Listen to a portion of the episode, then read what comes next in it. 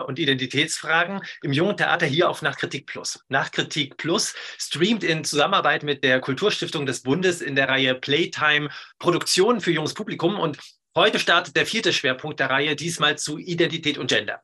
Mein Name ist Georg Kasch. Ich bin Redakteur bei Nachtkritik.de und bevor ich gleich unsere Gäste vorstelle, vielleicht noch ein paar Worte zu den Begrifflichkeiten. Denn was Identität ist, das wissen wir vermutlich alle. Bei Gender kommt es schon öfter zu Missverständnissen. Gender kommt aus dem Englischen und bezeichnet das soziale Geschlecht, anders als Sex, das biologische Geschlecht. Schon Simone de Beauvoir hat festgestellt, man kommt nicht als Frau zur Welt, man wird es. Und daran bildet sich schon so ein bisschen ab, was das ist mit diesem sozialen Geschlecht. Das ist das Ergebnis von gesellschaftlichen Normen und Zuschreibungen, aber auch von Selbstbestimmungen und äh, kann vom biologischen Geschlecht durchaus abweichen. Und noch kurz zu einem anderen Begriff, der heute Abend vermutlich fallen wird, queer oder als Substantiv Queerness. Queer ist auch aus dem Englischen klar, äh, einerseits ein Synonym für alles, was sich hinter der Abkürzung LGBTQIA verbirgt, also Lesben, Schwule, Bi, Trans, Queer, Inter und Asexuelle. Andererseits hinterfragt queer als politischer Begriff die Heteronormativität an sich und je nach Lesart ist queer zudem eine allmarginalisierten, umarmende Utopie. Jeder ist willkommen, jede ist willkommen. So, und jetzt freue ich mich, die Teilnehmenden dieser Diskussionsrunde vorstellen zu können. Da ist zum einen Turna Gürler, die äh, als Regisseurin und Leiterin der Jugendclubs am Schauspielhaus Zürich äh, arbeitet, äh, aber auch am Jungen Schau Schauspielhaus, äh, am Jungen Schauspiel Basel und am Maxim Gorki Theater in Berlin. Schön, dass du da bist. Danke für die Einladung. Dann Katrin Hüller, äh, Regisseurin und Co-Leiterin der Schwankhalle Bremen, ein freies Theater, das gerade sein Angebotsprofil für Kinder und Jugendliche schärft. Herzlich willkommen. Hallo. Und last not least, Ulrich Hub. Er ist gelernter Schauspieler, Autor von Kinder- und Erwachsenenbüchern, Dramatiker und Regisseur. Äh, zum Beispiel von einem Titel, den die meisten schon gehört haben werden, an der Arche halb acht. Äh, da kommt man weder am Theater noch an der, in der Buchhandlung äh, dran vorbei. Bienvenue. Guten Abend zusammen. Vielleicht mal gleich zur Einstimmung in die Runde gefragt. Was denkt ihr? Warum sind Identität und Gender im Kinder- und Jugendtheater zuletzt verhältnismäßig oft verhandelt worden? Jedenfalls wesentlich öfter als noch vor 10, 20 Jahren. Suna, magst du anfangen? Ja, ich bin jetzt vielleicht ein bisschen fies und frage, ist das denn so überhaupt? Ist es denn öfters? Ähm, das wäre vielleicht meine Frage in die Runde. Geht es euch so? Ich habe mich das tatsächlich auch gefragt. Ich hatte eher den Eindruck, es gab mal so eine Lücke. Äh, es gab mal so zwischen den, äh, in den 70er, 80er Jahren gab es, glaube ich, sehr viel mehr äh, die Frage nach Gender und Identität auf, vielleicht auf anderen Bühnen als heute. Und das wäre eher, glaube ich, so meine These, dass es eigentlich immer verhandelt wurde. Identität ist auf jeden Fall ein Thema, ein Stoff fürs Theater und war es, glaube ich, auch schon immer. Ich glaube nur, dass die Orte andere geworden sind und die vielleicht dafür sorgen, dass wir jetzt denken, es ist sichtbarer oder wird häufiger verhandelt als früher. Inwiefern haben sich die Orte, inwiefern haben sich die Orte verändert? Na, ich würde denken, so 80er, 90er Jahre war vielleicht sowas wie Gender und Identität eher im, im, äh, in, in Clubs, auf Kleinkunstbühnen, im Kabarett, in Soloabenden, Songs und so weiter vertreten. Ähm, und äh, ja, und ich glaube, jetzt hat so, und das finde ich ja to total schön und begrüßenswert, so den, den, ich weiß nicht, ob das der Sprung ist, aber auf jeden Fall eine andere Reichweite äh, bekommen oder einen anderen, ein andere, eine andere, ähm, anderes Spektrum von Leuten erreicht. Ich glaube schon, dass, dass man, man, man sieht es mehr, man hört es mehr, als werden auch wie Figuren besetzt werden. Ich habe eher den Verdacht, dass das Theater früher Diskussionen, gesellschaftliche Diskussionen ausgelöst hat und jetzt rennt es ihnen ein bisschen hinterher und schaut, was ist gerade aktuell wichtig, worüber reden die Leute. Und deshalb kommt das Gender-Thema mehr in den Theatern an, eben wie auch jetzt in so einem Panel. Ähm, Kathrin, du hast gesagt, du hast von Clubs geredet und du hast von, von, von sozusagen einer alternativen Szene geredet. Das Interessante ist doch aber jetzt, dass es gerade jetzt im Kinder- und Jugendtheater so stark verhandelt wird. Hast du dafür eine Erklärung? Na, ich, ich kann nur hoffen, vielleicht täusche ich mich da auch, aber ich kann ja nur hoffen, dass es weniger tabuisiert ist, als es vielleicht äh, vor 20 Jahren war. Ich meine, irgendwie geht das ja auch einher mit einer Entwicklung wie äh, in der Polizeiarbeit gibt es die Kategorie sexuelle Übergriffe oder sexuelle Orientierung aufgrund von äh, Übergriffe aufgrund von sexueller Orientierung. Das gab es äh, ja irgendwie vor zehn Jahren noch nicht. Also vielleicht sind das irgendwie Parallelentwicklungen, die ähm, äh, einfach in etwas in den Fokus rücken, was eine Weile so ein bisschen versteckter war oder tabuisierter war. Ich würde vielleicht was ergänzen. Also ich glaube, ähm, äh, dass ja Gender immer eine sehr starke Rolle spielt in allen Geschichten, die wir erzählen und auch die Märchen, mit denen wir aufgewachsen sind, die sind ja sehr, sehr stark gegendert und es ist einfach das Wort wird nicht benutzt, aber es gibt eine sehr klare, ähm, sehr klare Konzepte, die auch ausformuliert werden ähm, und ähm, vielleicht hat sich einfach auch die Art ein bisschen geändert, dann äh, darüber nachzudenken oder ähm, diese Binaritäten halt auch in Frage zu stellen. Äh, Sona, du machst ja schon eine ganze Weile Kinder- und Jugendtheater, also vor allem Jugendtheater. Ähm, äh, deswegen würde ich auch gerne gleich bei dir bleiben. Ähm, wir haben nämlich eine Inszenierung von dir äh, ausgewählt, um sie zu präsentieren. Ähm, und die, das ist ein kurzer Zusammenschnitt, äh, vier kurze Szenen aus dem Stück Stören von 2017, war das, ne? 15 oder 16. 2016. Ähm, und die, äh, da gucken wir jetzt mal ganz kurz rein ähm, und mal gucken, wie gut das jetzt äh, funktioniert. Ähm, und äh, wir schauen also in diese vier Szenen, die hoffentlich einen äh, kleinen Überblick geben, wie das äh, Stück funktioniert. Und dann reden wir weiter. Go!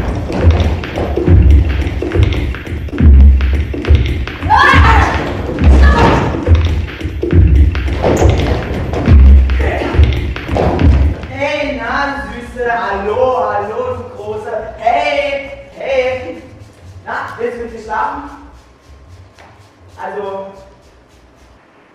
dabei wäre doch das Internet der perfekte Ort, um frei zu sein.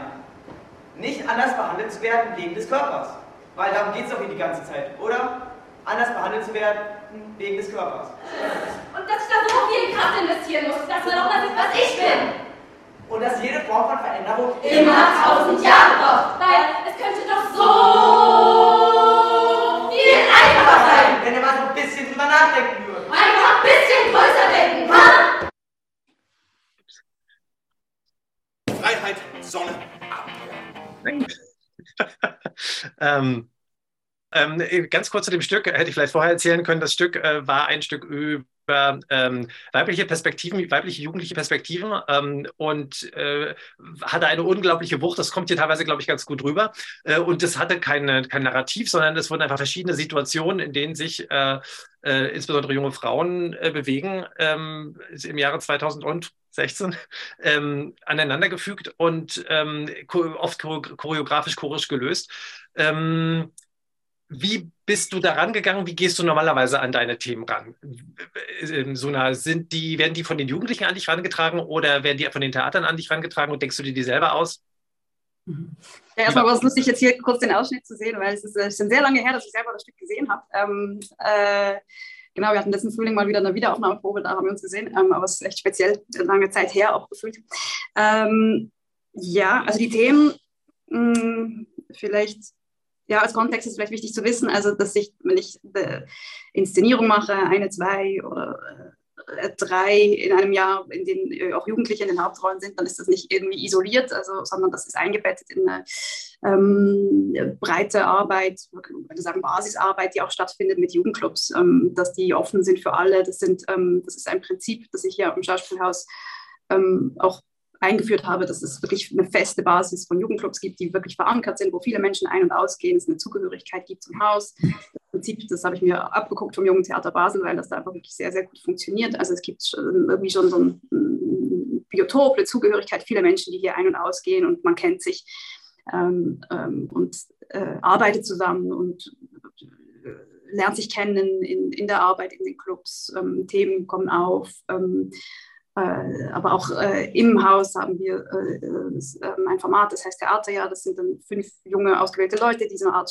Schnupperjahr machen am Haus, die hier hospitieren, die aber auch eigene Formate umsetzen können, etc. Und da ist einfach so, so ein, ein starken Kontakt und Austausch. Ähm, und da tauchen dann auch die Themen auf. Und natürlich auch einfach auch in der, auch in der äh, allgemeinen künstlerischen Vermittlung, in Workshops mit Schulklassen, also auch gerade damals bei Stören am Gorki. Ähm, da, da, da sind auch wirklich dann Kontakte entstanden über diese ganz regelmäßigen Workshops, die wir da auch gegeben haben. Ähm, und auch die Beziehungen zu Lehrpersonen, also dass da so Netzwerke entstehen. Äh, und daher kommen die Themen und aber auch die, die, die, die Zusammenarbeit, also die Netzwerke entstehen so. Hast du denn den Eindruck, dass die Themen wie Gender und Queerness äh, verstärkt von Jugendlichen an dich herangetragen wird und oder einge mit eingebracht wird, dass es sie stärker umtreibt als früher?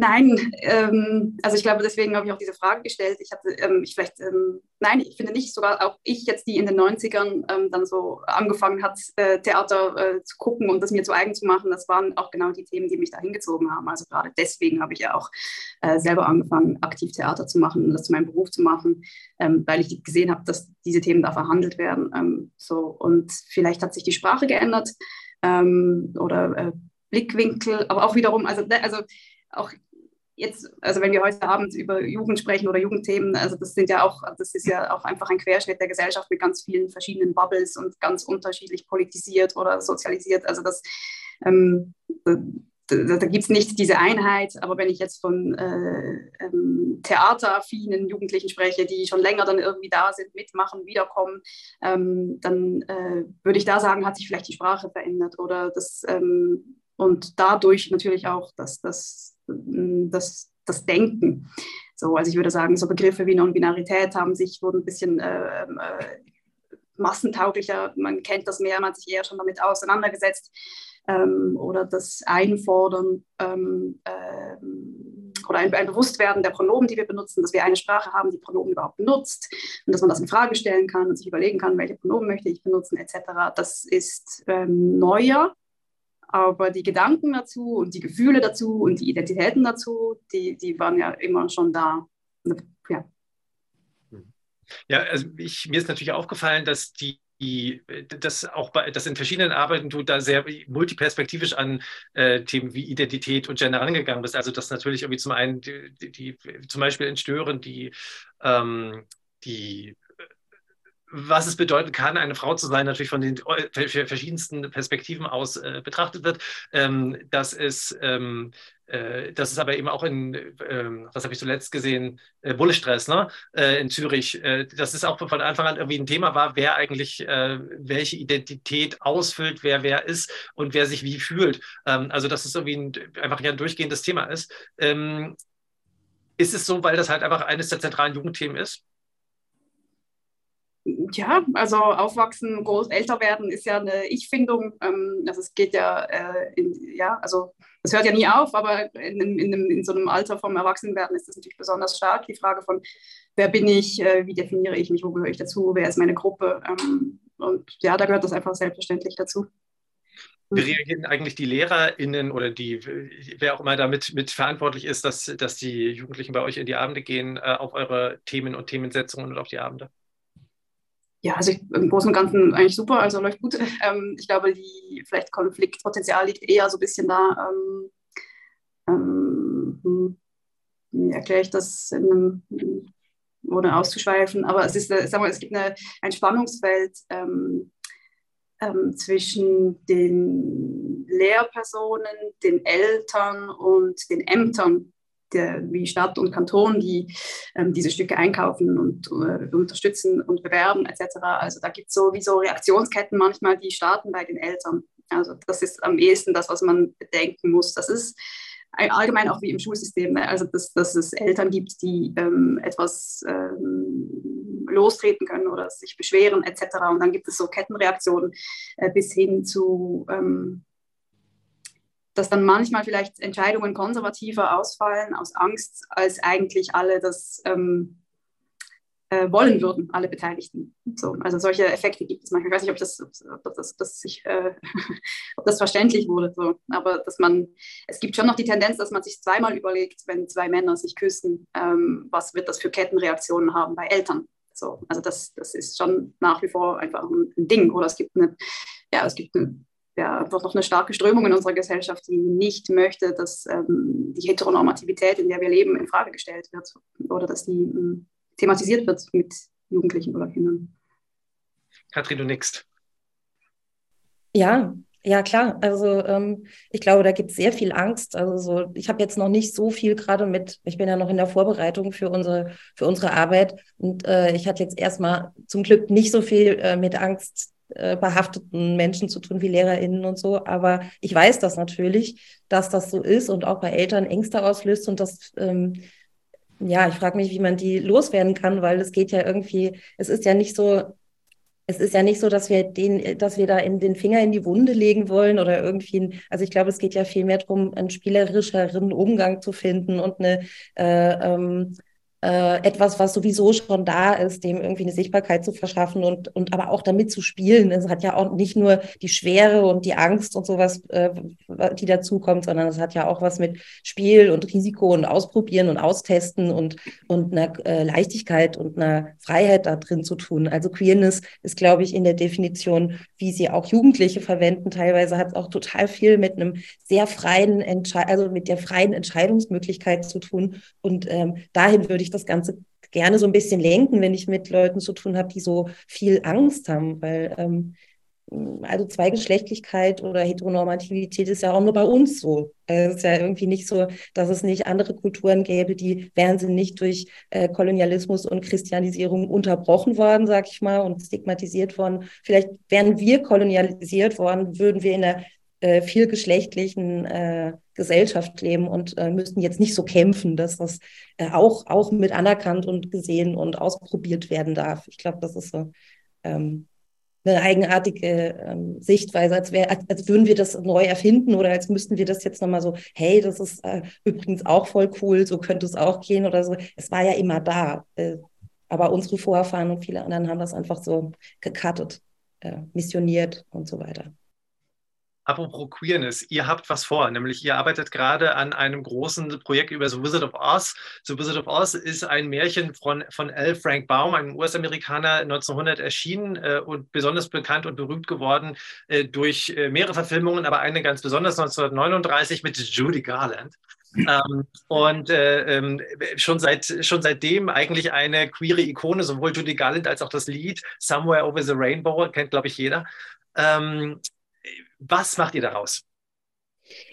Ja, erstmal muss ich ja sagen, also äh, ich wusste ganz lange gar nicht, dass es noch sehr viel mehr Bände gibt als äh, The Wizard, Wizard of Oz. Also es sind ja 14 Bände insgesamt. Und ähm, was ich eben total spannend daran fand, war, dass in Band 2 und 3 äh, äh, die Geschichte äh, über die Geschichte eines Transkids, also einer Transition, Transition eines Kindes erzählt wird. Und das fand ich total ungewöhnlich, weil das eben 120 Jahre her ist, so von wegen, das ist ein ganz neuer Diskurs und so. Also ein, eine, ein Buch, was ähm, vor 120 Jahren vielleicht, äh, wir, wir, wissen nicht, wie populär das in den Kinderzimmern, in den amerikanischen Kinderzimmern stand, aber ich gehe mal davon aus, dass ja, das populär, dass es sehr populär war, denn der erste Band war ein großer Erfolg, damals schon, noch vor der Verfilmung. Ähm, und was wir uns jetzt überlegt hatten, Matthias Becker, also mein Kollege Matthias Becker und ich, dass wir so eine zweiteilige ähm, Musiktheater ja, im Moment heißt es Musiktheater-Performance, kann jetzt echt viel sein. Ne? Also äh, Teil 1 ist äh, Songs of Oz, ähm, die wird Matthias Becker inszenieren mit ähm, Jugendlichen, queer, queeren Jugendlichen und mein Part wird sein Osma von Oz und das richtet sich eigentlich eher an Kinder im Alter von ähm, 10 bis 12. Ich bin da gerade noch so in Beratungsgesprächen, wie die Zielgruppe denn jetzt genau aussehen soll. Ähm, ja, und wir wollen eben einmal nochmal das, also die Selbstinszenierung von Jugendlichen eher auf Matthias Seite äh, als queere Jugendliche ins, in den Blick nehmen, sehr musikalisch das Ganze. Und ich werde eben die Transition des äh, sich selbst als jung bezeichneten Tipp ähm, erzählen. Äh, das ist halt, äh, ja, das ist ziemlich märchenmäßig eigentlich so der ganze Plot mit, äh, mit es gibt ähm, böse Zaubererinnen und es gibt äh, äh, eigenartige, skurrile Gestalten, die, die da, äh, die Tipp da begegnet. Und ähm, die Geschichte ist halt, dass Tipp als, als weibliches Baby geboren und ähm, im Verlauf des Abenteuers am Ende als rechtmäßige und verschwunden geglaubte Prinzessin Osma von Oz ähm, zur rechtmäßigen Regentin des Reiches Ost wird. Und das ist die Transition, die recht problematisch ist, würde ich sagen, weil das ja eigentlich sowas erzählt wie, äh, du bist als biologisch bi biologisches Geschlecht ist Mädchen und bist weiblich, ähm, weiblich geboren und dann äh, bist du im falschen Körper und am Ende wirst du sozusagen erlöst, was ich so auf keinen Fall erzählen wollen würde. Ich glaube, das führt in eine äh, falsche Richtung oder jedenfalls nicht, keine, die mich interessiert. Was mich aber da total interessiert, ist, dass es halt bei den ganzen Gefährtinnen, die Tipp sich ja, wie so eine Art Wahlfamilie in dem, in der Geschichte zusammensucht, äh, es so körperliche, so körperliches Unwohlsein gibt, so Missverständnisse von, ich fühle mich so und ich werde aber so gesehen und das ist irgendwie total einfach erzählt.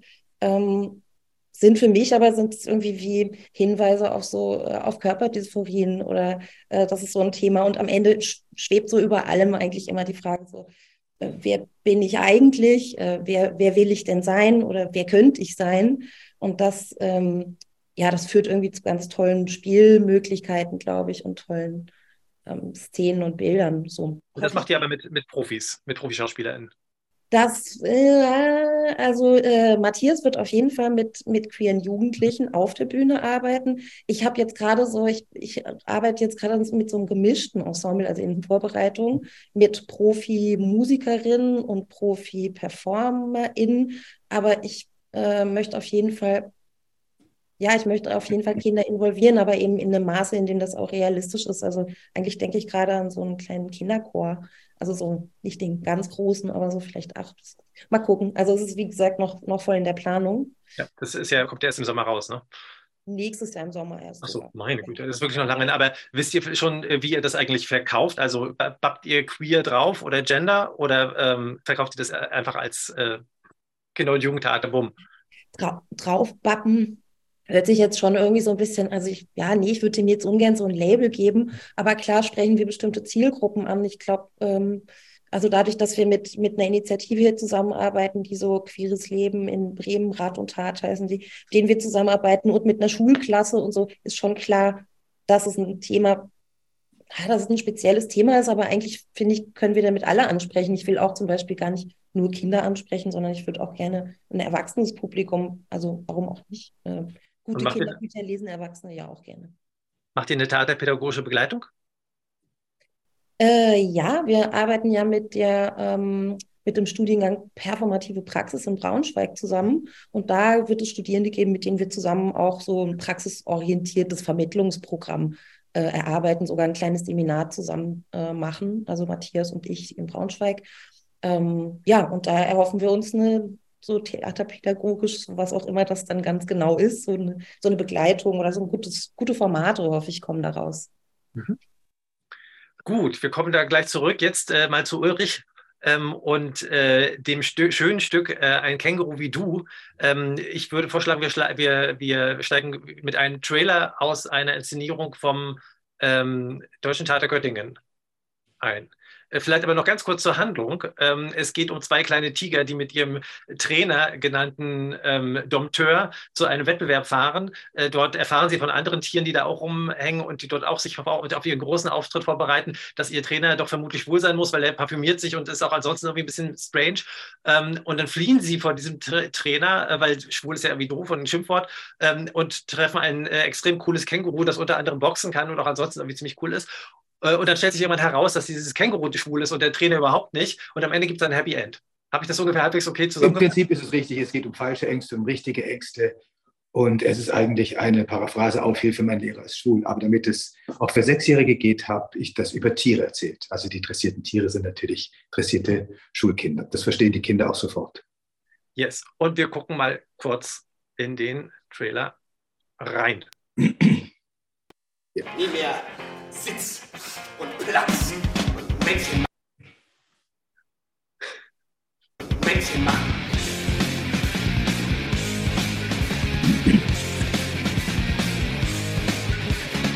Alle steigen zu mir in den Ring und denken, sie gewinnen mit Leichtigkeit gegen schwules Känguru.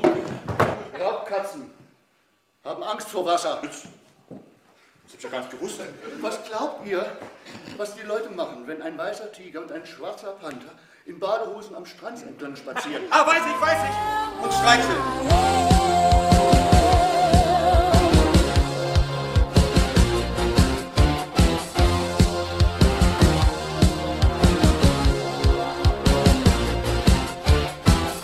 Vielleicht heiraten Wie sieht die Prinzessin aus? Schöner als die Sonne.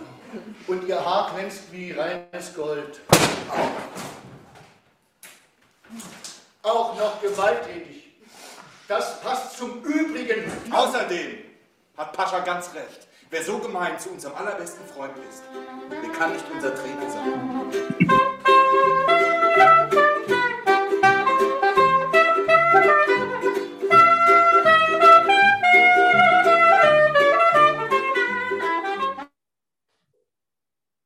So, das war der Trailer. Wir haben einen kleinen Eindruck bekommen. Ähm, Ulrich, warum hast du euch das Känguru geschrieben? Also meine ganzen Geschichten gibt es auch als Buch und ich bin mehr mit meinen Büchern unterwegs, als dass ich die Aufführung angucke. Und ich habe einfach einmal erlebt, wie bei einem anderen Buch von mir, wo es um einen Pinguin und eine als Pinguin verkleidete Taube geht, die sie unter einem Regenbogen küssen, wo die Kinder das Zeichen natürlich sofort verstanden haben. Und dann haben wir mehr über ähm, Sexualität gesprochen als über das, den Inhalt des anderen, der anderen Geschichte. Und da habe ich mich ein bisschen erkundigt und festgestellt, es gibt schon einiges, aber nicht so viel. Und es gibt kaum Theaterstücke für Kinder ab sechs, die sich mit dieser Thematik, wie es dann heißt, befassen. Und dann habe ich ein Buch dazu geschrieben und aus dem Buch wurde ein Theaterstück. Und ähm, wie kommt das so an? Also wenn du, ich, du, du, du kriegst es wahrscheinlich eher bei Lesungen mit, wie, wie du schon gesagt hast, als bei, ähm, als bei den Aufführungen. Äh, vielleicht hast du die eine oder andere aber trotzdem geguckt. Ja, dies, also, das ist mir noch eingefallen. Es war damals mit dem Hitzelsberger, als der sich geoutet hat. Der Fußballer, wo man auch gesagt hat, also das Klischee von einem Spitzensportler, der kann ja nicht schwul sein. Und dieses doofe Argument, das im Stück dann auch vorkommt, würdet ihr mit dem unter die Dusche gehen. Und die Reaktionen sind unterschiedlich. Also erstmal ist es so, dass dieses Stück nicht so oft gespielt wird. Aber es wird gespielt. Es, ich habe jetzt gerade noch mal nachgefragt bei meinem Verlag. Es sind insgesamt seit Erscheinen zehn Aufführungen. Das ist jetzt nicht so viel im Vergleich zu den anderen Stücken, die ich geschrieben habe. Und auch bei den Büchern hängt es ganz weit hinten. Woran das liegt, das weiß ich natürlich nicht. Die Reaktionen sind sehr verschieden. Wenn das an Theatern gespielt wird, läuft es meistens sehr gut. Und es hat ein bisschen damit zu tun, wie die Theater das kommunizieren. Wenn es sehr defensiv ist, also wenn Theater zum Beispiel erst den Schulklassen Zettel verteilen, die sie unterschrieben von den Eltern zurückbringen müssen, dass die Kinder sich vielleicht ein Stück angucken müssen, wo sich zwei Männer unter Umständen küssen, obwohl es Tiere sind, dann wird es schwierig. Dann kriegt man unweigerlich Probleme. Aber wenn man jetzt zum Beispiel sagt, wie in Göttingen, das ist ein Partystück, da geht es um Freundschaft, dann wird das erstmal im Vorfeld gar nicht defensiv kommuniziert und dann ist die Bude eigentlich voll. Und die haben das ähm, vier oder fünf Jahre gespielt. Das ist die Aufführung, die wir gerade gesehen haben. Oder in Köln zum Beispiel, das Stück wird als vom Verlag ab acht ausgegeben. Da haben die in Köln gesagt, also in Köln geht schwul schon ab sechs. Ich glaube, die spielen es immer noch. In Norwegen wird es jetzt auch gerade gespielt. Also wird, also es wird kontinuierlich gespielt und die Aufführungen unterscheiden sich, glaube ich, auch deutlich voneinander. Nun gab es ja diesen berühmten Fall in Baden-Baden, äh, wo das Theater das Stück dann relativ bald wieder absetzen musste, weil die Schulen irgendwie äh, relativ schnell äh, die, die das Stück gecancelt haben, also im Sinne von äh, ihre, ihre ursprünglichen Planungen eingestellt haben, weil offensichtlich die, die Eltern da auf die Barrikaden gegangen sind unter dem Motto Frühsexualisierung. Ja, das war so, da kann man dem Theater keinen Vorwurf machen. Die haben es ja auf den Spielplan gesetzt. Aber ähm, die haben immer gemerkt, dass die Aufführungen leer sind obwohl Schulklassen angemeldet waren, bis sie herausgefunden haben, dass für den fraglichen Tag der Theatererführung ganz viele Eltern ihre Kinder krank gemeldet hatten. So, da konnte das Theater nichts anderes machen. Sie haben dann Diskussionen gemacht, sie haben die Lehrer und Eltern eingeladen, aber es ging halt nicht. Trotzdem tut es mir immer ein bisschen leid, dass dieses Stück mit dem sogenannten Skandal, da meldet sich dann auch Spiegel online bei dem Autor, ähm, dass es damit in Verbindung gebracht wird. Denn die meisten Theater spielen es eben nicht. Und das, ich meine, ich bin nicht beleidigt, wenn sie es nicht spielen, aber sie sagen immer, es wäre sehr schwierig, das auf den Spielplan zu setzen, weil dann würden die, die, die Lehrer würden unter Umständen, die das Stück auswählen, nicht gerne kommen, weil dann müssen sie sich eben mit der Thematik, mit Sexualität, Homosexualität, Queerness im Unterricht befassen und das würden sie nicht so gerne tun. Deshalb ist das Risiko relativ hoch, so wird es mir jedenfalls immer gesagt. Aber es gibt vom ZDF einen sehr schönen Film, der ist die ganze Zeit online, einen halbstündigen Zeichentrickfilm, der auch eine sehr süße, ähm, liebevolle Ästhetik hat, wie man es von Zeichentrickfilmen kennt, aber trotzdem dann sehr anarchisch ist von der Handlung. Es werden in der Geschichte werden, die Geschichte fängt mit sehr viel homophoben Äußerungen an. Also soll die doofe Schwuchtel doch selber durch einen brennenden Reifen springen und sowas. Da lachen die Kinder auch immer sehr, auch bei den Lesungen. Und dann gibt es eben eine Wendung, dass, wenn man etwas besser kennenlernt, dass man seine Meinung vielleicht ändern kann. Ähm, nun ist es ja grundsätzlich so, dass beim Kindertheater noch mehr als beim Jugendtheater ähm, Erwachsene Gatekeeper sind. Also ja. ne, das, wer da in die Stücke geht, also welche, welche Kinder da reingehen, das hängt ganz stark von den Eltern ab, das hängt ganz stark von den Erziehungsberechtigten im weitesten Sinne ab, den ErzieherInnen, den LehrerInnen. Ähm, wie überzeugt man die davon, dass die Kinder da in ein, in ein Stück äh, gehen sollen, äh, was sich irgendwie mit, mit Gender oder mit äh, Queerness auseinandersetzt? Ich kann das selber nicht leisten, weil ich mache automatisch Werbung für meinen Text und da bin ich unglaubwürdig. Das müssen andere Leute machen und das machen auch Leute. Also auffallend war einfach, dass es seit es diesen Text auch im Theater und das Buch gibt, dass von der schwulen Community gar nichts kam. Und ich habe nicht erwartet, dass jetzt ähm, in den schwulen Buchhandlungen das ganze Schaufenster dekoriert wird oder dass es in der Siegessäule besprochen wird. Aber wir hatten wirklich auch der Verlag wir hatten alle Stellen angeschrieben, also Magnus Hirschfeld Stiftung, im Senat für die Stelle für sexuelle Vielfalt, schwule Lehre und sowas. Wir haben Rezessionenexemplare für das Buch angeboten. Wir haben keine Antwort bekommen. Ich weiß auch nicht, woher, woran das liegt.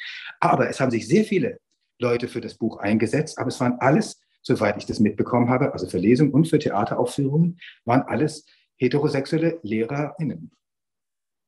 Und wenn wir was ändern wollen, müssen wir tatsächlich bei den Kindern anfangen, denke ich.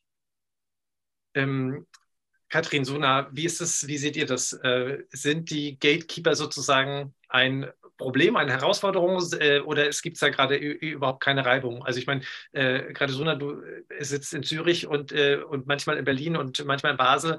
Ähm, Katrin, du sitzt in Bremen, das sind eigentlich alles relativ große liberale Städte.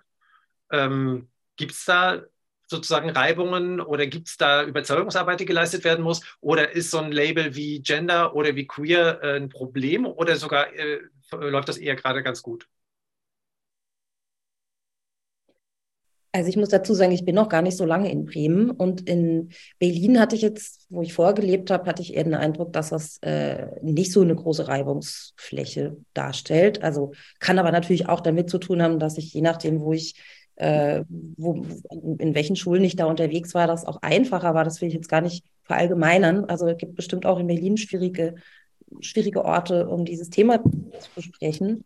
Ähm, in Bremen jetzt erstmal, nee, also auch scheint mir jetzt erstmal auch keine große Schwierigkeit darzustellen. Ich würde nur sagen, grundsätzlich ist es immer eine Schwierigkeit, wenn du mit, mit Kindern äh, oder für Kinder was machen willst. Du hast aber mit diesen Kindern gar keinen Kontakt und zwischen dir und diesen Kindern sind die Eltern und zu den Eltern, wie kriegst du zu den Eltern Kontakt? Vielleicht über die Schule, aber die Schule braucht Kapazitäten und muss das dann irgendwie auch wollen, äh, diese Art von Förderung oder diese Art von Beschäftigung mit Theater oder Kunst und Auseinandersetzung mit diesen äh, gesellschaftskritischen Themen.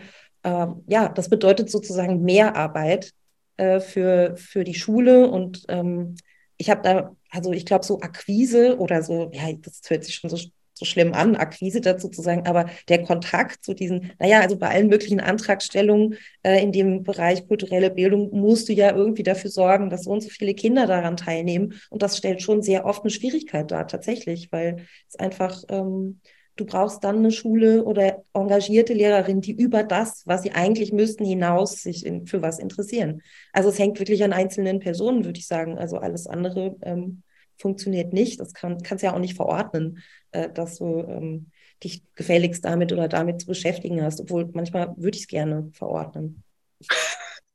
Also die gibt es ja auch, die engagierten Lehrerinnen und Lehrer. Ja, Man erlebt die oft tatsächlich. Für mich ist es leichter, wenn ich, ein, wenn ich eingeladen werde, ein Buch in der Schule vorlese. Das ist ein ganz einfacher Vorgang. Eine Theateraufführung oder ein Stück auf den Spielplatz zu setzen, da sind so viele Sachen zu bedenken, das ist etwas ganz anderes. Deshalb dauert das natürlich sowieso länger. Ja, wir haben jetzt das Glück, dass die Schule, mit der wir kooperieren, wirklich ganz nah ist. Und ich hoffe, also das mhm. ist ja noch neu ähm, für mich, die Kooperation mit denen auf jeden Fall äh, hier in Bremen. Aber ähm, ich bin da irgendwie sehr zuversichtlich. Ich glaube, bei Jugendlichen ist es dann nochmal anders, weil die ja dann schon ab einem gewissen Alter dann selber entscheiden können, ich gehe dahin oder dahin. Ähm, die sind nicht mehr ganz so abhängig davon, wenn sie nicht irgendwo wohnen, wo es keine Bus- oder Bahnverbindung gibt. Das ist ja auch manchmal noch ein Grund, warum. Ich habe manchmal die Gelegenheit, dass ich in die Schule komme und mehrere Bücher habe und die Kinder entscheiden lasse, was ich vorlesen soll. Und sie entscheiden sich immer Immer, immer. Und ich mache es ganz neutral. Ich sage nur das Wort Schwules Känguru oder der, der ver verlogene Fuchs oder sowas. Aber sie wollen immer das Känguru haben. Und weil schon das Wort schwul ist immer noch tabuisiert. Und deshalb sind sie da am neugierigsten. Also wenn man Kinder selber entscheiden lässt. Hm. Ja, ich würde da vielleicht auch gerne was anfügen. Also ich glaube, hm, also das Problem liegt eigentlich auch gar nicht so in der Praxis. Da gibt es eigentlich keine Reibung. Das ist eigentlich das im Großen und Ganzen läuft das gut. Die Nachfrage ist da, alle haben Freude, es ist irgendwie einfach cool, es ist empowernd. Am Ende alle, die da waren, ähm, sind eigentlich im Großen und Ganzen immer sehr angetan. Ähm, aber jetzt gerade wir hier in Zürich haben ja ähm, jetzt schon, also ich meine, jetzt, wir, wir stecken eigentlich gerade so in, in medialen Anti-Wokeness, äh, also der Anti-Wokeness-Hetzkampagne drin. Also es ist richtig, richtig heftig, ähm, die Gegenwehr gerade, ähm, die da so nicht am Theater selber oder beim Publikum, sondern eher wirklich medial ähm, da passiert. Also so eine Gegenwehr gegen diese, ähm, diesen ich würde, ich würde das zaghafte Versuche, eine Monokultur aufzubrechen, würde ich das nennen. Also, ne, also es ist ja ähm, ähm, also ganz lustig jetzt, wie irgendwie das Schauspielhaus da manchmal so gelabelt wird, das Haus of Wokeness, ähm, was auch immer das sein soll. Und ich denke immer so, was hier, das, das soll, wir sind, das ist schon woke. Ähm, also das ist ja, also das sind ja auch nur, also nur weil jetzt nicht mal 100 Prozent irgendwie äh, das Programm nicht mehr 100 Prozent heteronormativ und weiß ist, ähm, ähm, das, das, äh, das, empfinde ich als sehr viel natürlicher als so eine, eine einseitige Dominanz. Und ich spreche jetzt viel komplett intersektional, ne? also wenn wir von Diversität sprechen, das betrifft ja ganz, ganz, ganz, ganz viele Kategorien. Ähm, und da ist äh, ja, schon, schon, ganz schön was los. Und auch zum Beispiel hier in Zürich ähm, gab es auch mal ähm, gab's eine Störung von einer rechtsradikalen Gruppe, die, äh, die hat äh, einen, einen, Workshop gestört von ähm, Brady Butler und anderen Drag Storytime. Das ist ähm, für Kinder. Äh, äh, das wird zu zweit geleitet äh, von Brandy Butler und ähm, ich bin zwar nicht sicher, ob, ich, ob ähm, ähm, verschiedene Drag Queens, glaube ich, ist nicht nur eine Person, die das macht, ähm, wo es darum geht, einfach zu spielen, sich auch mal irgendwie mal zaghaft heranzutasten. Eben auch so diese Freude, die du, Katrin, vorhin auch beschrieben hast, ne? also diese Offenheit, eine, eine Lust am, am sich ausprobieren. Ähm, und da wurde dann, das wurde gestört mit Petarden und Transparenten etc. Und das ist dann schon sehr, sehr, sehr bedrohlich. Ähm, ähm, also da finden dann schon manchmal so Kämpfe statt, die sehr unheimlich sind. Zumal ja äh, gerade so Jugendgruppen dann auch äh, eine, eine Art Safe Space sind. Also wenn da jemand von außen eindringt, dann stelle ich mir das irgendwie ziemlich dramatisch vor. Ja, also ich glaube, das war recht dramatisch und wirklich schlimm für alle Beteiligten. Hm. Ähm, wie, ist das denn gerade jetzt bei der Arbeit mit, äh, mit, mit, mit Jugendlichen und Kindern als Laien? Ähm, unterscheiden sich da eigentlich queere Gruppen von quasi gemischten Gruppen? Also gerade wenn, wenn ihr in Bremen das jetzt anpeilt mit einer rein queeren Jugendgruppe?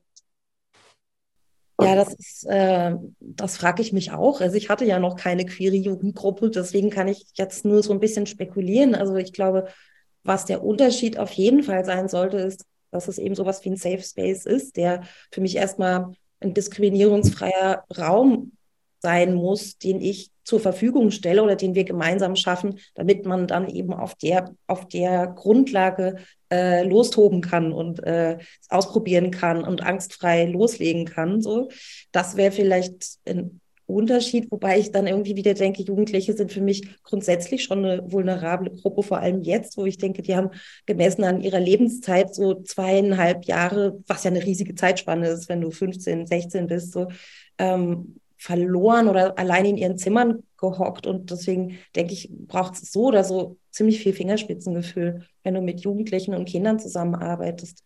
Also ich kann mir da nur wünschen, dass das, dass es, dass das Theater das schafft, da irgendwie eine Atmosphäre herzustellen und, und, und möglich zu machen, in der eben äh, genau so ein Safe Space sowas ist wie, ja, vielleicht was, was ich früher mit so Clubkultur und Ausgehkultur und Ausprobieren und jede Woche anders und in zwei Wochen stimmt das alles nicht mehr, was ich vor zwei Wochen ausprobiert habe oder so, sowas, sowas möglich zu machen, das fände ich, das fände ich richtig ähm, cool. Also so eine große, auch eine große Party irgendwie. Ist es eigentlich so, dass Themen oder auch Motive wie ähm, äh, Gender und Queerness eine gewisse Ästhetik provozieren oder hat das eine mit dem anderen überhaupt nichts zu tun? Hm. Ich hätte jetzt da irgendwie ein bisschen Bedenken, mich in irgendwelche Klischees zu ver verbrennen. Ähm, ja, was ich, was ich ja vorhin schon meinte, was ich, also ich glaube, was so in vielleicht 80er, 90er Jahren eher noch so gang und gäbe war, so, so andere Formate, also auch in so einer etwas alternativeren Szene, so, die, das prägt natürlich auch eine Ästhetik. Und ähm, ich, wo das jetzt hinführt, wenn das irgendwie eben auch am Staatstheater gezeigt wird, gibt, was, was das dann wiederum für eine andere Ästhetik hervorbringt, kann, können wir mal gespannt sein. Also ähm, ich glaube schon, dass so dieses, dass es da so eine, wie so ein Verrücken gibt von, von aus, von der kleinen Kunstbühne aus einem kleinen Club irgendwie auf eine Riesenbühne oder sowas. Das, das macht natürlich einen Unterschied. Mhm. Aber sonst, ich weiß nicht, was meint ihr? Gibt es da eine spezielle Ästhetik? Mir fällt da jetzt auch nichts ein im Augenblick. Also die Leute verbinden es immer noch mit einem Käfig voller Narren oder solchen Sachen. Ähm, aber also bei meinem das mit dem Känguru, das spielt halt im Zirkus. Das ist schon eine bunte Welt. Und den, den Trailer, den ihr jetzt gesehen habt, das muss man jetzt nicht so machen mit Gloria Gaynor. Das ist auch ein Stück nicht so angelegt. Das kann man so machen. Ähm, und das ist aber jetzt ein persönlicher Geschmack, der bei dem, aber das geht ja immer, kannst immer Gloria Gaynor spielen. Ich weiß nicht, ich kann die Frage nicht beantworten. Ich finde es immer auch interessant, wenn es ein bisschen unterschwellig ist, die, die Ästhetik, wenn man es denken kann, aber nicht ganz so offensichtlich ist. Mhm. Also ich habe mein, in meinen ganzen Stücken sind fast immer Tiere die Hauptfiguren oder in zwei Dritteln. Und das hat auch damit zu tun, weil die Geschlechterfrage nicht geklärt werden wird, muss von mir. Also wenn es drei Pinguine sind, kann man die mit drei Männern oder drei Frauen oder wem auch immer äh, besetzen. Und das Känguru bei der Uraufführung war mit einer Frau besetzt. Also mit den Tieren geht es alles und erzählt eine völlig andere Geschichte. Und das ist etwas, was mich interessiert und wo ich den Theaterschaffenden große Freiheit geben will. Und auch den Lesern und Leserinnen, die können sich das vorstellen, wie sie wollen. Also wenn man sieben Schafe hat, können sie selber überlegen, welches, welches Geschlecht hat. Die kommen dazu sehr, sehr unterschiedlichen Ansichten und sind erstaunlich konservativ, immer noch die Kinder, wenn ich sie selbst frage. Ähm, funktioniert das denn, ähm, wenn man, also quasi auch, auch im, im, sonstigen Kinder- und Jugendtheater, wenn jetzt eben nicht, ähm, wenn, wenn die Rollen jetzt eben nicht sozusagen so offen sind wie bei Tieren, ähm, das quasi einfach nicht zu definieren? Ja, also ich habe eigentlich gute Erfahrungen damit gemacht, auch so, also in Stücken, ähm, wo ähm, äh, äh, Geschlecht nicht irgendwie vordergründig als Thema war, wo einfach dann ähm, alle, alle möglichen Rollen spielen können oder auch ähm, äh, wenn Menschen spielen, die nicht so eindeutig einordnbar sind, einzuordnen sind, dann ist das irgendwie eigentlich ja, absolut super. Also. Katrin? Ja, also absolut würde ich sagen, das funktioniert total. Das ist ja, zum Glück sind wir ja schon ein bisschen weiter weg vom Einfühlungstheater, zumindest in manchen, ähm, in manchen Ländern, Städten, äh, Szenen. Äh, Gibt es natürlich trotzdem, aber ich glaube, man äh, ist, dass Kinder brauchen, das Kinder sind total, äh, sind zwar sehr strenge Kritiker, sind aber total offen für ganz schön abstrakte Dinge. Also ich glaube, ähm, die verstehen dann immer viel mehr und jedenfalls, wenn sie es nicht verstehen, dann kommt da aus dem Parkett ganz, ganz schnell die Reaktion, was hier nicht funktioniert. Also ich glaube, man kann Kindern schon echt viel zutrauen. So. Gibt es also etwas, mhm. also etwas, was ich beobachte leider, ist ähm, bei jugendlichen Publikum, ist das äh, also Jugendliche, die sich äh, männlich identifizieren, sich auch hauptsächlich mit männlichen Figuren auf der Bühne identifizieren, sei es auch nur so eine Nebenrolle, dann wird die gefeiert und danach viel über diese Figur gesprochen. Also da, da merke ich schon eine starke Barriere. Ähm, hingegen weiblich sozialisierte Menschen es sich gewohnt sind, halt sich so querbeet halt zu identifizieren, auch äh, immer noch aus Mangel an Vorbildern und ähm, ähm auch wenn es sich da ein bisschen ändert ähm, und dass sich das aber andersrum, dass, dass, es da eine Barrikade gibt, da gibt es eine Blockade, also eine Ablehnung von äh, weiblichem oder ähm, genau, also da gibt es eine Grenze. Was ja auch, äh, was kennt man ja auch aus den Büchern, äh, wo es ja auch so ist, dass die äh, äh, sich als weiblich definierende Leserinnenschaft ähm, sich eher mit, mit, also sich mit allen möglichen Heldinnen und Helden assoziiert oder irgendwie identifiziert und irgendwie die, die Bücher liest und Jungs eher dezidiert Jungsbücher, was, was einen ja um irgendwie eine ziemlich ähm, interessante Welterfahrung bringt. Ähm, gibt es eigentlich ähm, Dinge, die man im Kinder- und Jugendtheater nicht erzählen kann oder verhandeln kann? Man kann zum Beispiel, wenn die Eltern nicht wollen, dass die Kinder in ein Stück mit einem schwulen Känguru gehen, äh, denken sie immer, man sieht kopulierende Kängurus auf der Bühne. Und wenn ein Stück ab sechs ist, würde ich sowas jetzt nicht unbedingt zeigen. Ich finde, man sollte bei Kindern auf jeden Fall, und das erwarte ich auch bei Erwachsenentheater, immer eine Utopie haben. Es reicht nicht zu sagen, das ist schlecht, sondern man kann auch sagen, wie, wie der Zustand ist, aber es muss immer noch eine Möglichkeit von Hoffnung sein, also wie bei Schiller, also auch wenn die Utopie lebt weiter, auch wenn Posa äh, stirbt oder, oder Carlos. Aber die Hoffnung muss auf jeden Fall sein. Damit kann man sie sonst nicht alleine lassen. Das ist aber nur jetzt meine persönliche Ansicht, aber das muss man, das erwarte ich tatsächlich. Ja, also mir fällt ehrlich gesagt nicht viel ein, äh, was man, was man nicht im Kindertheater verhandeln könnte, jetzt thematisch oder inhaltlich oder so, wie man das dann darstellt. Das ist die andere Frage, also wo so der Grad von Konkretheit, Abstraktion und mhm. Griffigkeit und Anschaulichkeit und so, wo der so liegt, das ist, glaube ich, schon nochmal dann von Altersgruppe zu Altersgruppe genauer anzugucken. Aber wenn ich dran denke, dass es, es gibt doch auch das, äh, das es gibt dieses Stück, ähm, hm, was das, was das Nilpferd sah, als es über den Zaun schaut, heißt das Stück so, wo es um den Zoo in Buchenwald ging. Und dann dachte ich irgendwie, als ich das gesehen habe, dachte ich, ja, also eigentlich, was kann man dann nicht, was können wir dann nicht besprechen, wenn, wenn wir so ein, so ein Thema äh, für Kinder zugänglich machen? Also ähm, Nee, ich glaube, äh, alles, was langweilig ist, können wir nicht, ist nichts fürs Kindertheater, weil die langweilen sich dann einfach schnell oder nicht schnell, aber die sind einfach streng dann, sobald das irgendwie ähm, zu langatmig wird oder so, dann, ja, dann ist die Aufmerksamkeit halt weg, zu Recht. Humor ist auch ganz hilfreich für die Kinder und auch äh, allgemein ist Humor sehr hilfreich, sich ja. nicht ganz so ernst zu nehmen. Das vermisse ich ein bisschen im Theater ganz allgemein. Sind wir auch nicht gut in Deutschland haben, nicht, haben keine Tradition, ist auch nicht besser geworden, wird vielleicht ein bisschen besser. Aber so witzig sind wir hier nun, nun wirklich nicht. Und der Humor, der geht im Kindertheater tatsächlich eher. Also ich bin tatsächlich, habe Stücke fürs Erwachsenentheater geschrieben, die wurden alle kategorisiert. Also wenn etwas humorvoll ist, dann ist es eine Komödie, ist es eine Komödie. Wenn es wenn was Schwules vorkommt, ist es eine, damit hieß es noch nicht queer, ist es eine Schwulengeschichte und sowas. Im Kindertheater geht alles. Da wird es nicht kategorisiert und da ist eine ganz große Freiheit. Und dann kann man auch sehr, sehr viel machen. Und Humor gehört eben auch dazu. Nur nicht langweilen. Und Witze sind schon gut. Auf jeden Fall. Lacht ihr in der Schweiz mehr, oder?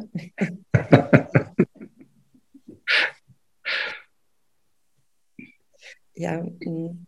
da gehört halt eine gewisse Leichtigkeit dazu. So. Also ich glaube, ähm, das hatten wir ja vorhin schon mal, dass es eben teilweise so, äh, wenn wir über Gender und, und Queerness sprechen, dann sprechen wir auch sofort über Angst und über ähm, äh, ist alles so schwer und so. Ich glaube, das hat, da fehlt manchmal so ein bisschen die, die Leichtigkeit. Hm. Ja, also ich glaube, es braucht ich, ähm, ja, also ich würde auch voll das total unterschreiben, aber und gleichzeitig aber auch nicht, ähm, ähm, das sind auch ähm, existenzielle Kämpfe. Ähm, es geht auch um Macht und es geht um, mh, hm, also es geht, ja, also es ist halt manchmal auch ein düsteres Thema. Ähm, genau, äh, also ja, aber ich glaube, also ich würde das auch unterschreiben, aber manchmal ist es halt einfach blutig und ein Kampf und tödlich. Ja, man kann nicht über alles Witze machen, aber man kann schon Sachen witzig erzählen. Irgendwo heißt, ich glaube, bei Mina sagt, kann man nicht auch ernsthaft, nee, kann man nicht auch lachend ernsthaft sein. Es geht schon beides. Und mhm. das, der Humor ist immer ja. noch ein utopischer Moment. Ja, und gleichzeitig hat aber die ganze Debatte um Sexualität und Identität ja. anscheinend immer noch so eine Sprengkraft. Also es ist ja, glaube ich, auch nicht nur die Angst, sich damit auseinanderzusetzen, wenn ich jetzt an so Schulen und Lehrerinnen und Eltern denke und so, ist ja auch die Angst, dass es so richtig was ändern könnte. Also für mhm. dich selbst auch. Und ich glaube, das ist, das ist, das finde ich aber eigentlich auch äh, das Spannende oder das, was, was, was ich toll finde, dass wir uns überhaupt damit beschäftigen, weil es ist eben auch riskant.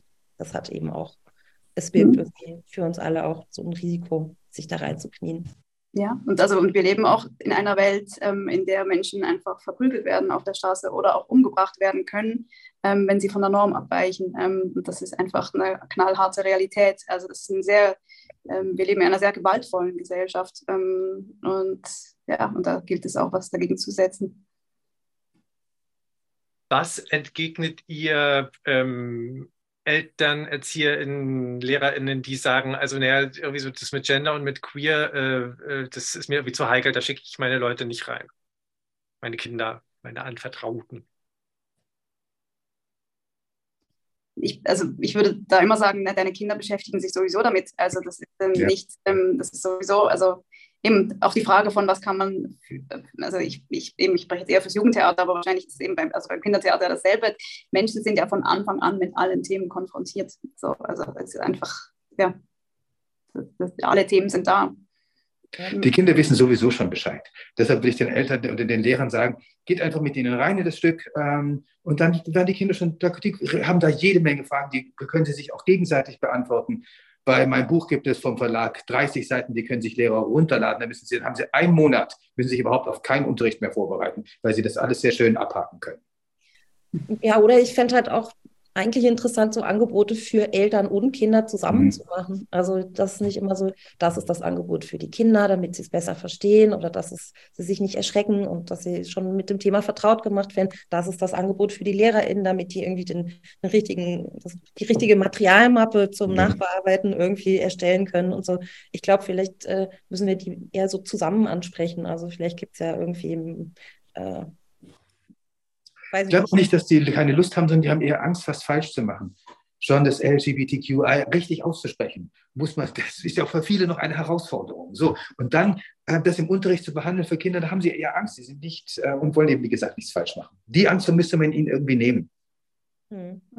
Ja, das würde ich unterschreiben. Ich erlebe das auch oft, äh, so die, die Panik und den Stress von Menschen, wenn sie an, Angst haben, äh, Leute zu äh, misgendern, also das falsche Mhm. Pronomen Ja. zu benutzen, etc.